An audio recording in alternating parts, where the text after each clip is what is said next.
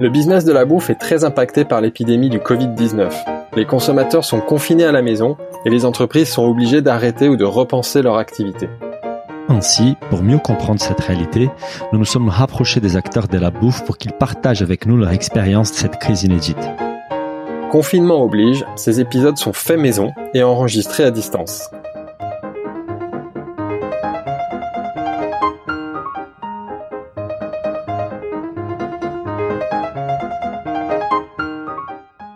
Bonjour à toutes et à tous. Je suis comme d'habitude avec mon savoyard préféré et associé Philibert Chambre. Bonjour Philibert. Euh, bonjour Daniel.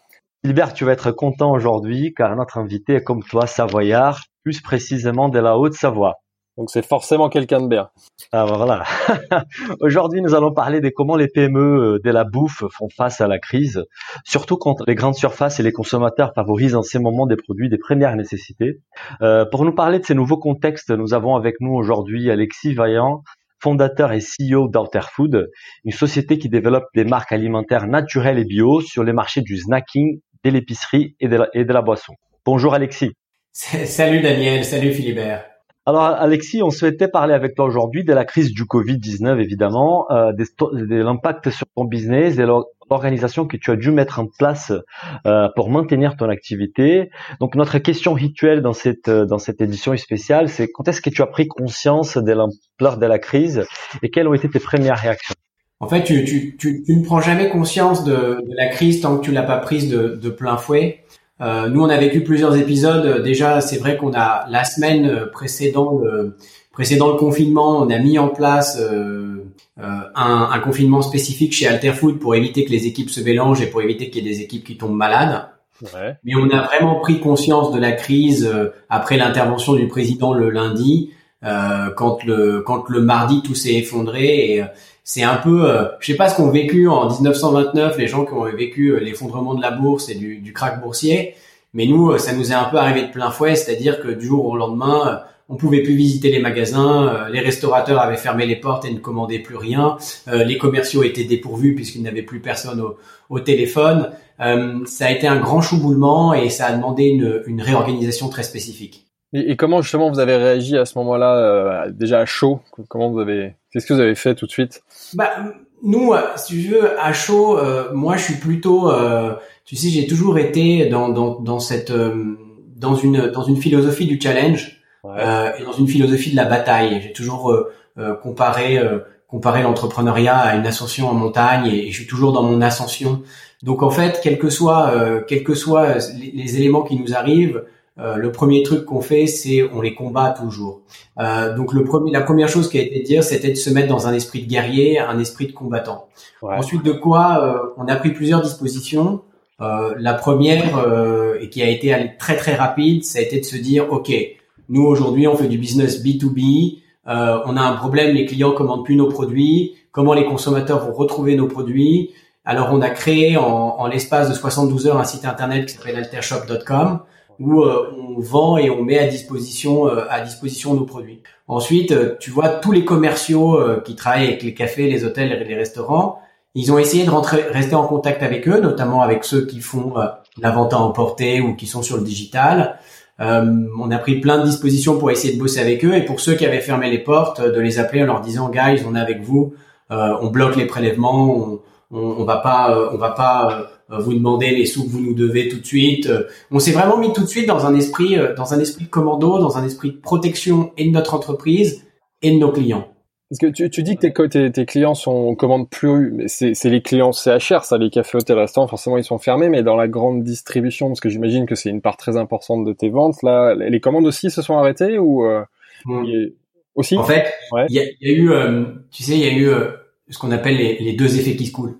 Euh, le, le, premier, le premier effet, c'est qu'on s'est dit, et on a cru à tort, on s'est dit, bon, on va perdre toute l'activité restauration, ça, ça pèse 35-40% de notre chiffre d'affaires, ouais, quand même. mais ouais. cool, on va se rattraper sur la grande distribution qui pèse 60% de notre chiffre d'affaires, et on fait notamment des soupes, euh, des jus hyper healthy, donc on s'est dit, on va se rattraper. Puis en fait, un jour, deux jours, trois jours, quatre jours, une semaine, pas une commande. Ah ouais, et là, tu te dis, waouh, euh, qu'est-ce qui se passe? Et en fait, tu comprends rapidement que euh, les entrepôts de la grande distribution sont plus ou moins contingentés, c'est-à-dire que euh, ils ont vécu euh, un tel afflux euh, de personnes, de demandes en premier, en produits de première nécessité, donc tout ce qui est les pâtes, le riz, le papier toilette, l'eau, qu'ils ont été qu'ils ont été incapables d'y répondre et que pour y répondre dans un second temps,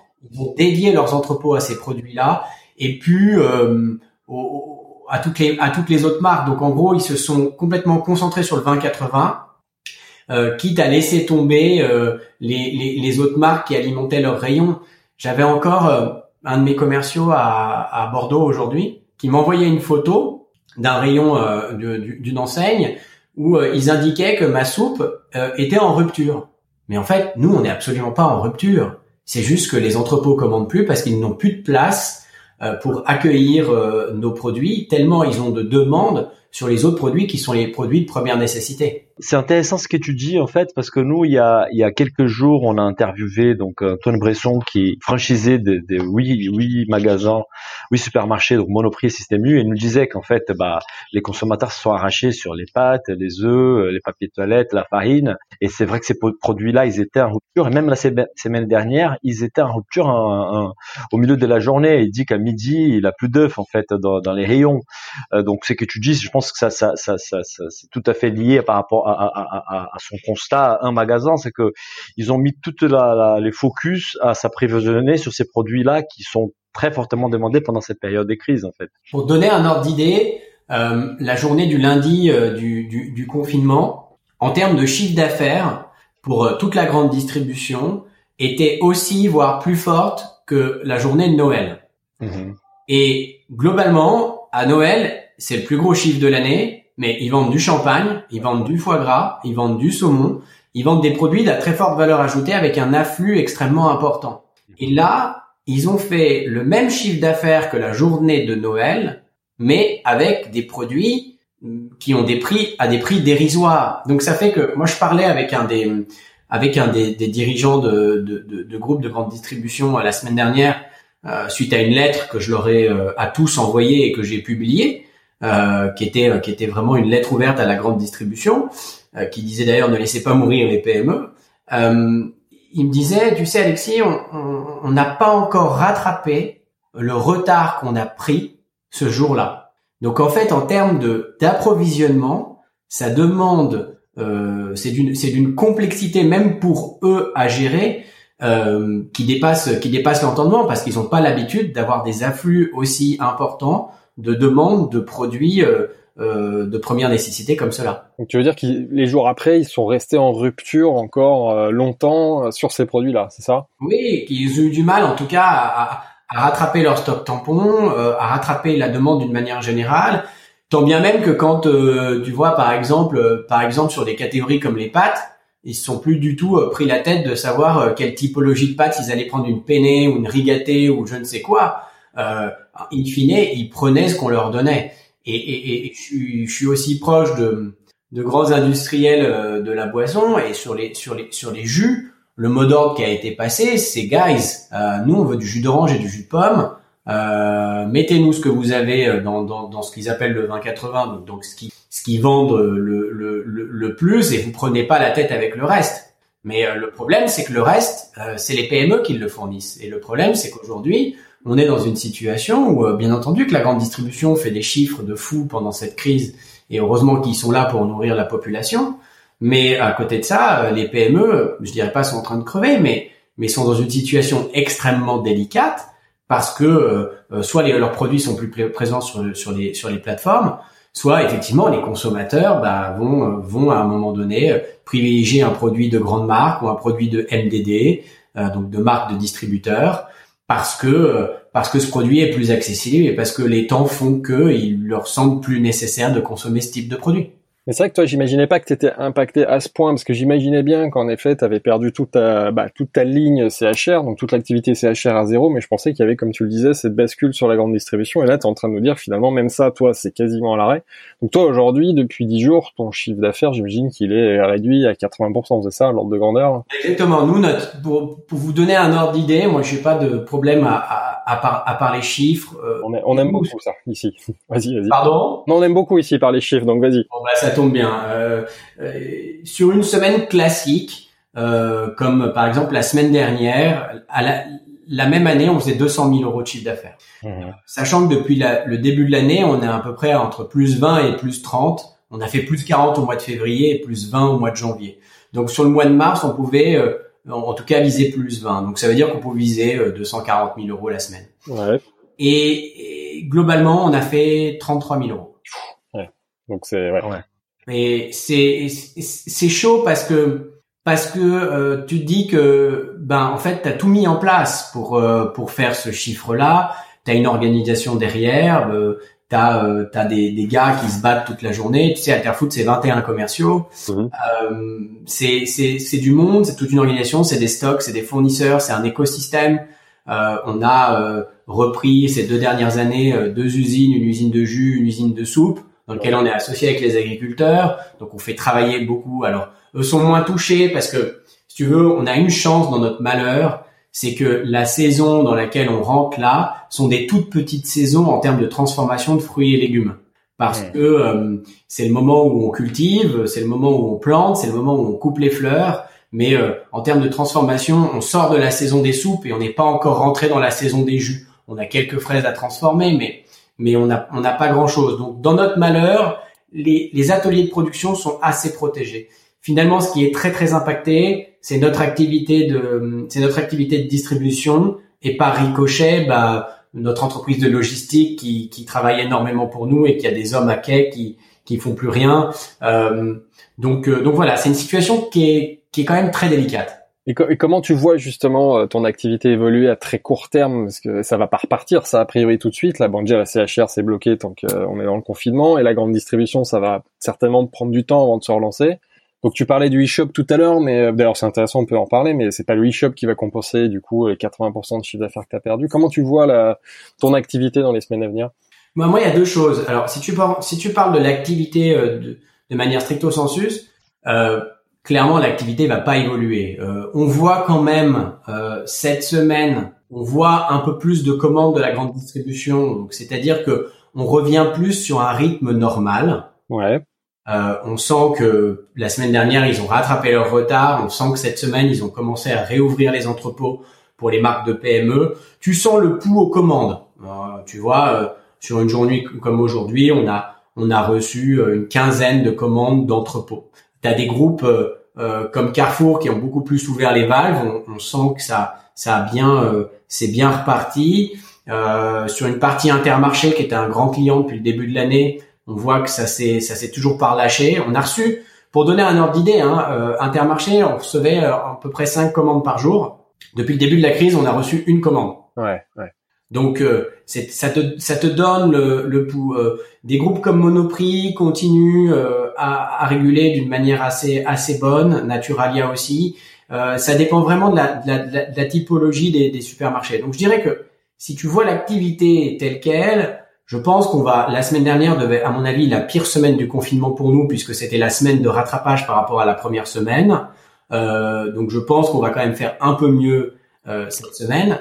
Mais sinon, euh, tu sais, moi, je suis un, un éternel optimiste. Mm-hmm. Et, et, et, en fait, ce moment nous a permis de, de, nous creuser les méninges. On est passé par tous les stades. Et effectivement, on a développé notre site internet en l'espace de 72 heures, mais on n'est pas dupe. Notre site internet, euh, euh, si tu ne vends que les produits d'Alterfood, on va pas aller très loin. Hmm. Et en fait, on s'est vachement creusé les méninges et puis on a sorti un nouveau concept. Et euh, c'est vrai qu'on travaille énormément à développer le l'Altershop puisque on va faire d'Altershop une, une plateforme de marques engagées. On va non seulement mettre des marques d'Alterfood, mais on va également mettre d'autres marques sur d'autres domaines que la food aussi, qui sont euh, engagées comme nous le sommes qui sont pas des pas des produits propres, mais des produits de d'autres de, de, confrères qui partagent tes valeurs, c'est ça? Exactement. Tu sais, nous, euh, euh bon, on n'est pas là pour parler de, de, de, de, nous et de nos valeurs, mais mais mais on a quand même des, des, éléments fondamentaux qui sont notamment notre implication auprès de 1% for the Planet et de la Surfrider Foundation, de notre volonté autour de, de développer des produits autour du bien-être d'une manière générale et d'avoir un impact positif sur la société. Et on cherche à rassembler les marques qui sont des marques vertueuses, qui ne le font pas pour faire du greenwashing ou qui ne le font pas pour rattraper des dérives du passé, euh, mais qui ont réellement envie d'avoir un impact positif dans, sur la société, quel qu'il soit, hein, qu'il soit sociétal, qu'il soit environnemental, qu'il soit pour la, une meilleure alimentation, euh, euh qu'il soit pour moins de moins de plastique, moins de déchets d'une manière générale. Euh, on va chercher à toutes les réunir sur cette plateforme. On en a déjà beaucoup qui arrivent et on aura euh, on aura une nouvelle version de la plateforme qui va sortir dans euh, peut-être la semaine prochaine, mais en tout cas euh, assez rapidement et qui mettra en avant de nouvelles marques. Donc ça va devenir une sorte de place de place de marché, c'est ça? Oui, ça va devenir une sorte de, de marché des marques engagées. D'accord comme tu disais, c'est au bout de quelques jours vous avez sorti cette initiative. C'est quelque chose qui était déjà dans les tuyaux ou c'est une idée qui est née complètement euh, suite euh, à l'expérience et, à la crise sanitaire? Ça faisait longtemps qu'on pensait l'histoire du B2C, mais tu sais, nous on a une problématique chez Alterfood, c'est qu'on vend beaucoup de, produits euh, de boissons. et les boissons, ça a cette, problématique d'être des produits à très faible valeur ajoutée, euh, donc à un prix euh, plutôt abordable, mais très lourd à transporter. Donc c'est certainement le pire produit que tu puisses vendre en B2C en termes de rentabilité. Donc on le réfléchissait parce qu'on avait développé des gammes de snacks, notamment la marque Blast Snack qu'on avait développé dernièrement. On réfléchissait à aller sur Internet avec Blast. La crise nous a poussé à mettre une grande partie. Alors tu vois, nous on a 150 références de produits. On en a mis une trentaine sur Internet pour commencer qui nous semblaient être les best-sellers on a la crise nous a poussé à mettre une partie de la gamme sur internet. Donc on avait disons déjà étudié la chose, par exemple sur la logistique en logistique en B2C, j'ai pu tout de suite plugger un entrepôt qui est un autre entrepôt que mon entrepôt parce que j'avais déjà étudié la problématique. Euh, sur le développement du site, j'avais déjà identifié les personnes avec qui je voulais travailler. Donc par ça, on a sauté l'étape préparatoire, mais en revanche, on a tout développé from scratch. Vous êtes allé très très vite. Quoi. Si on imagine le temps que ça prendrait dans une entreprise d'une plus grande taille d'aller développer un site e-commerce, vous avez vous avez été très fort. Ouais, bah trois, bah trois jours. Alors trois jours, c'était pas des vraies journées parce que c'était euh, c'était jour et nuit. Je dormais pas la nuit. Euh, donc euh, je te cache pas que ces six jours, euh, ça aurait pu être six jours normaux. Et puis on avait une équipe de, de fous. on avait une équipe commando, des mecs qui étaient à fond tu veux, on était tellement, euh, on était tellement dans le, dans, dans la réaction et dans un peu dans, dans l'effort de guerre. Parce que je vais te dire, nous, on a tout de suite, tu me disais tout à l'heure, qu'est-ce que vous avez pris comme disposition? C'est vrai qu'on a tout de suite mis beaucoup de choses en place et on s'est tout de suite tourné vers les hôpitaux. C'est-à-dire que direct, on s'est mis euh, on s'est on, s'est mis euh, en, en, partenariat avec la fondation des, des hôpitaux de, de, Paris et hôpitaux de France. Ouais. Où, euh, tout de suite j'ai dit, écoutez, nous on a des produits effectivement euh, qui vont pas bouger, pas beaucoup bouger. Ce sont pas des produits périssables, mais aidons, livrons, commençons à livrer les hôpitaux. Puis après on s'est dit, ok, pour lancer le site, on va pas. Au départ, je me, je pensais pas, je vais être honnête avec vous. Au départ, je ne pensais pas que la crise allait avoir autant d'impact sur mon activité. Je pensais que j'allais être quasiment flat. Donc je me suis dit, je vais pas profiter de la crise pour gagner de l'argent. Il en est hors de question. Donc si je fais ma plateforme et que ma plateforme marche, je veux que 10% des ventes soient reversées à la Fondation Hôpitaux de France, euh, Hôpitaux de Paris. Et, et, et, donc euh, du coup, on, on était, on était vraiment dans tous les sens. On était sur la fondation, on était sur le site internet, on était sur le front du digital d'une manière générale à contacter tous les gars en digital, sur le front des entrepôts pour essayer de pousser les entrepôts de la grande distribution à ce qu'ils prennent nos produits. Bon voilà, on a vécu euh, 15 jours intenses. Je t'avoue que c'est un peu retombé là. On est redevenu sur un rythme un peu plus calme, mais que c'était quand même très spécial. Et juste une question euh, avant de continuer euh, avec d'autres sujets. Euh, quel est le premier retour? Ça fait combien de temps que l'e-shop est ouvert? Et quels sont les premiers résultats de cette initiative-là? Alors écoute, ils sont ils sont mitigés, c'est-à-dire que quand on l'a lancé, on a eu beaucoup de commandes d'un coup. ensuite, on, on, on ça s'est ça s'est ça s'est un petit peu calmé aussi volontairement parce qu'on n'a pas, euh, nous on a pris une, une agence, euh, une agence euh, de paid média pour pouvoir pousser un peu notre site, mais on n'a pas voulu au départ. On a mis des budgets assez conséquents, mais on voulait pas tout de suite pousser. On voulait d'abord test and learn, donc on, on a testé les mots clés, on a testé les mots qui marchaient, puis au-delà de ça, on voulait voir comment arrivaient les produits, comment était la logistique autour autour des produits et dans quel état arrivaient les produits sur les premières commandes. Et euh, d'ailleurs, je vais vous dire, heureusement qu'on n'a pas appuyé sur le bouton très fort, parce que c'est vrai que sur les premières commandes, les gens qui ont commandé, ils ont beaucoup d'amour pour nous, à mon avis, mais euh, T'en as quand même deux qui sont arrivés dans des états. Je te raconte pas l'état. donc on a tout de suite dû relivrer.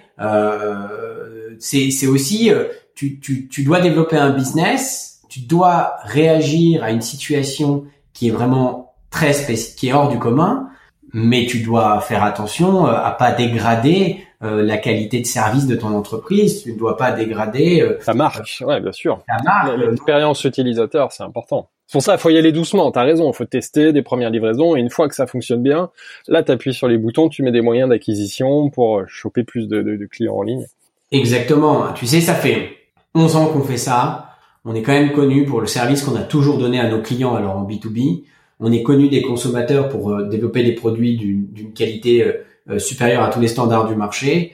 Euh, c'est pas pour commencer à faire du B2C et puis leur livrer des trucs en les trucs en vrac quoi. Même si tu le dis, c'est quasiment un autre métier. Hein. Livrer des clients professionnels et livrer des clients enfin personnels, c'est pas la même chose. C'est bien quand même de prendre un peu le temps pour faire en sorte que ce soit nickel et oh, oh, question importante côté financier, euh, comment comment tu vois les choses toi sur ta trésorerie? Parce qu'on a compris que tu avais donc ton activité, enfin ton chiffre d'affaires qui était vraiment en baisse. Comment tu, comment tu vois les choses? Est-ce que tu as, as des financiers Je serre les dents. Ouais, tu as, as de bonnes euh, relations avec ta banque, ta banque a été proactive. Euh, tu peux nous en dire un peu plus? je, je, je, serre les dents. Alors le tu sais la problématique c'est qu'il y a toujours un délai incompressible euh, entre les annonces de notre cher président et euh, la manière dont ça se met euh, en place dans l'administration. Bon, D'ailleurs, il, il, prend des décisions, il prend des décisions qu'il qui annonce à la télévision sans avoir au préalable préparé ce qui va se passer derrière et notamment le côté administratif pour les entreprises.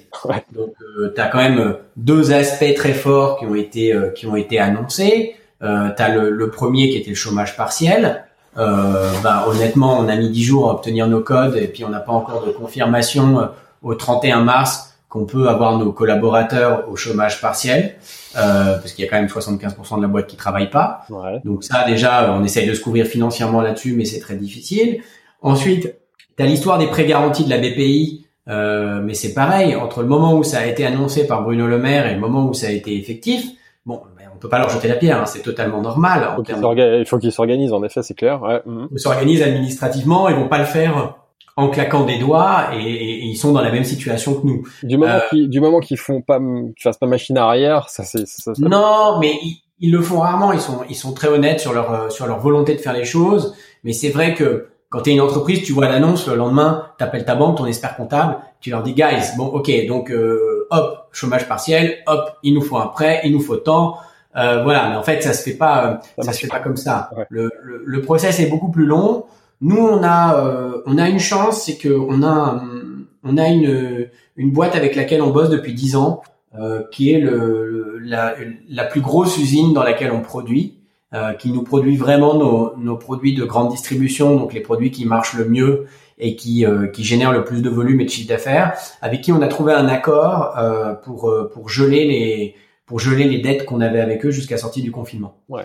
Donc ça, ça, soulage, ça soulage ta trésor justement, ça te donne. Ouais, ça, ça nous a soulagé. Ça, ça nous a soulagé. C'est une, c'est une chance qu'on a. C'est un, c'est vraiment un, un, partenaire de longue date auprès, auprès de qui on a toujours été engagé, auprès de qui on a tout, toujours respecté nos engagements, avec qui on a une relation euh, vraiment très forte et qui lui bénéficie inversement de l'explosion des volumes sur le lait, sur les jus, sur la MDD. C'est vraiment une, une, une grosse entreprise et donc euh, a accepté euh, par amitié euh, de nous de nous geler une partie de, de nos dettes jusqu'à retour à la normale. Et quand, parlant de, de, retour à la normale, on n'a aucune visibilité par rapport à, à, la date de sortie ou, ou, quand est-ce que les confinements il sera il sera arrêté. Euh, toi, tu commences déjà à réfléchir à la reprise. Est-ce que tu tires déjà des leçons de cette crise? Comment tu vois les choses par la suite? Bah, Nous, en fait, bon, moi, je, je vise, alors peut-être à tort, mais je, je, vise une sortie euh, au plus tôt au 1er mai.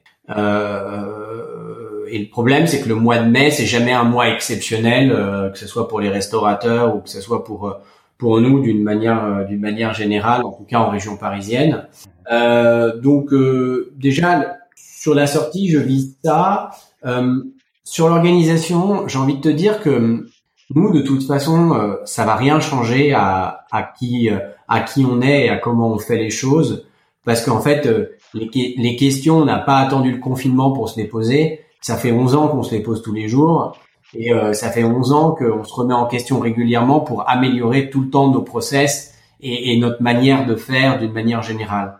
Donc là-dessus, j'ai une équipe extrêmement euh, fédérée et je pense que sur la sortie de crise, on va batailler comme des chiens euh, pour être proche de nos clients, pour leur parler, pour savoir ce qui se passe. Mais très honnêtement, je pense que la sortie de confinement va être difficile. C'est-à-dire que euh, tu vas quand même, euh, c'est ça va quand même laisser des traces. Tu as quand même des entreprises qui vont disparaître. Euh, tu as quand même des, des comment dire, des restaurateurs qui vont avoir du mal à relancer la machine. Il va falloir accompagner un peu tout le monde là-dedans. Nous, on n'est pas une banque, mais on est une entreprise engagée et on est capable parfois de, de, de, de, faire des choses euh, pour aider les autres que des établissements bancaires devraient faire par exemple. Mais euh, en tout cas, c'est sûr que nous, on accompagnera euh, nos clients sur la relance d'activité et sur la reprise. C'est une c'est une volonté puisqu'on est ensemble tous ensemble dans le même bateau. Et comment, comment toi tu peux accompagner tes clients Enfin, je vois pas comment. Je, comprends la philosophie, mais concrètement, qu'est-ce que tu peux faire bah, Déjà, il y, a, y, a, une partie qui est importante, c'est que déjà j'ai beaucoup d'argent dehors chez eux. Donc, euh, là déjà, je vais te dire, euh, nous, ce que je te disais en, en, préambule, euh, nous on a gelé les prélèvements. on a appelé pour tous nos clients qu'on devait prélever quand leur facture arrivait à date d'échéance. Ceux qui nous disaient prélève-nous, on les prélevait. Ceux qui nous disaient non, pas maintenant, on les prélevait pas. Donc ça, ça a été le, le, le, le, premier point. Je vais même te dire un truc qu'on était en train de mettre en place en termes de système d'information, un système de relance automatique des impayés et des clients euh, ce sur quoi j'ai dit non, on ne met pas en place maintenant parce que ça serait quand même très malvenu que j'ai tous mes clients restaurateurs qui reçoivent un email de relance en plein milieu du confinement. Surtout un truc euh, automatique, impersonnel, là, ça, j'imagine que ce serait pas très très bien passé. Hein. Non, ça serait pas très très bien passé. Ensuite, le retour à le retour à la normale, enfin entre guillemets à la normale, parce que ça va pas être normal dès le départ, euh, c'est de dire bah pareil, on vous accompagne, c'est-à-dire que bah, alors nous, oui on n'est pas un gros brasseur euh, qui finance des pas de porte ou qui finance des bars. Mais on peut toujours aider, on peut toujours donner un coup de main, on peut toujours donner quelques caisses gratuites, on peut toujours euh, euh, faciliter les paiements, laisser plus de temps pour payer, on peut toujours... Il y, a, y a plein de petites choses. Et là, tu parles plutôt du petit client, on est d'accord, tu parles pas des grosses centrales françaises qui, a priori, elles ont moins besoin que ce soit des PME qui fassent un effort pour elles. Non, euh, les grosses, euh, les PME ont besoin que les centrales françaises fassent des efforts pour euh, pour pour pour elles. Tu sais, je vais te dire, il y a avant le confinement, il y avait quand même un trend qui était de dire on, on, est pour les marques de PME, on est pour les PME, on est pour le local, on est pour le bio. Bon, bref, je vais pas te, c'est votre métier, vous le connaissez très très bien. Je vais pas, je vais pas vous faire la sérénade. Mais pendant le confinement, tout d'un coup, ah bah non, on n'est plus sur les marques de PME, on doit être sur ce que les Français demandent, donc euh, sur les premiers produits de première nécessité, à savoir les produits de marque nationale ou les produits de marque de distributeur. On va ressortir de la crise. Nous, ce qu'on attend, c'est que la grande distribution fasse des gestes forts pour les PME. J'en ai déjà quelques groupes, et je citerai Monoprix notamment, qui m'a appelé et qui m'a dit qu'est-ce que tu veux qu'on fasse? Et des idées peuvent être, par exemple, euh, de faire des opérations dans les rayons dédiés aux PME. Tu vois, par exemple, nous, on fait souvent des opérations d'animation, des opérations de promotion. C'est Alterfood qui les fait pour ses marques. Mais pourquoi pas réunir plusieurs marques de PME et faire des opérations de, promotion dédiées aux PME Il est indéniable qu'on ne rattrapera pas les volumes perdus pendant la crise, mais il faut quand même qu'on en, en rattrape une, enfin, faut quand même qu'on en fasse une partie, ou tout du moins qu'on ait un retour à la normale assez rapidement et qu'on revienne euh, dans le panier des, des Français et, et, dans leurs habitudes de consommation. Bah écoute, merci pour ce discours très rassurant vis-à-vis des, des, centrales et de leur prise de conscience sur l'impact qu'elles ont pour sur les sur les pour les PME. Ouais. Et tu penses qu'au niveau des consommateurs, on va avoir aussi une évolution par rapport à leur euh, comportement, une, une volonté d'acheter des produits peut-être plus qualitatifs, bio, d'une origine euh, supérieure, ou tu penses que, que pas forcément en fait? En fait, euh, pour moi, il y a plusieurs phases. Euh, première phase, phase de confinement, on va tous acheter des pâtes et du riz. Euh, moi, le premier, je le concède, euh, j'ai acheté des paquets de pâtes, alors que j'étais sur un régime sans pâtes en ce moment. c'est pour te dire. donc euh, moi le premier, je suis allé acheter des paquets de pâtes en me disant on sait pas ce qui peut arriver. Donc je suis vraiment, je suis, je suis comme tout le monde. Il y a pas de, il y a, y a rien à dire là-dessus. Ensuite, je pense qu'on va rentrer dans la deuxième phase et je pense qu'on va y rentrer là. Je pense qu'à un moment donné, les gens vont se rendre compte d'un truc, c'est que bouffer des pâtes et du riz toute la journée, c'est bien gentil, mais c'est pas comme ça qu'on se nourrit on va revenir à quelque chose de plus raisonné puisqu'on va prendre l'habitude du confinement. On commence à être organisé, on commence à avoir une routine de confiné, on commence à avoir, euh, si tu veux, une, organisation qui est un peu différente et qui va être un peu différente autour de l'alimentaire. Je pense qu'il va y avoir quand même une prise de conscience sur le fait qu'il faille manger plus équilibré et, et que euh, on puisse également euh, se fournir en en produits frais, euh, en produits vitaminés, en produits bio et compagnie. Ça, c'est le, c'est, c'est, c'est dans la période confinement. La période post-confinement, mais encore une fois, c'est une vision qui ne regarde que moi. Euh, je pense que elle va être un accélérateur des prises de conscience qui avaient été faites en pré-confinement, si je puis m'exprimer ainsi. C'est-à-dire que les gens ont de plus en plus confiance que, que, que, que, la planète elle part en couille. Euh, les gens ils ont de plus en plus conscience que il faut arrêter de manger de la merde. Les gens ont de plus en plus conscience qu'il faut soutenir l'agriculture française, qu'il faut soutenir les petites marques. Euh, c'est pas euh, du nationalisme que de vouloir à un moment donné euh, privilégier une production locale. C'est c'est juste une conscience écologique et sociétale et même et même sanitaire devrais-je dire. donc les gens ont, les gens ont ont, de plus en plus conscience de ça et je pense qu'en en sortie de confinement, il va y avoir une accélération de ce type de, de conscience. Il faut savoir que si tu étudies toutes les crises sanitaires qu'il y a eu euh, au cours de ces allez, 50 dernières années, chaque crise sanitaire a été un accélérateur pour les produits beaucoup plus sains. Et donc je pense que indéniablement, la crise qu'on vit aujourd'hui est potentiellement un accélérateur pour les bons produits. Espérons ça, Alexis. Espérons ça.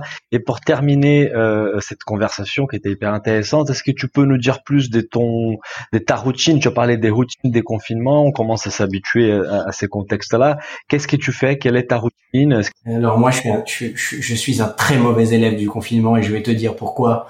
Euh, la première chose, c'est que j'ai un chien, donc euh, j'en profite autant que je peux. Euh, la deuxième chose, c'est que je travaille dans l'agroalimentaire et que je n'ai pas voulu breaker euh, le fait d'aller au bureau. Donc je vais au bureau tous les matins, je suis tout seul dans mon bureau et je vais au bureau tous les matins et si ce n'est tous les restaurants dans lesquels j'avais le plaisir de d'aller ou euh, ma femme qui est partie se confiner en Haute-Savoie qui n'est plus là, euh, j'ai gardé une vie assez similaire, c'est-à-dire une vie une vie de laborieux entre entre mon bureau et mon appartement.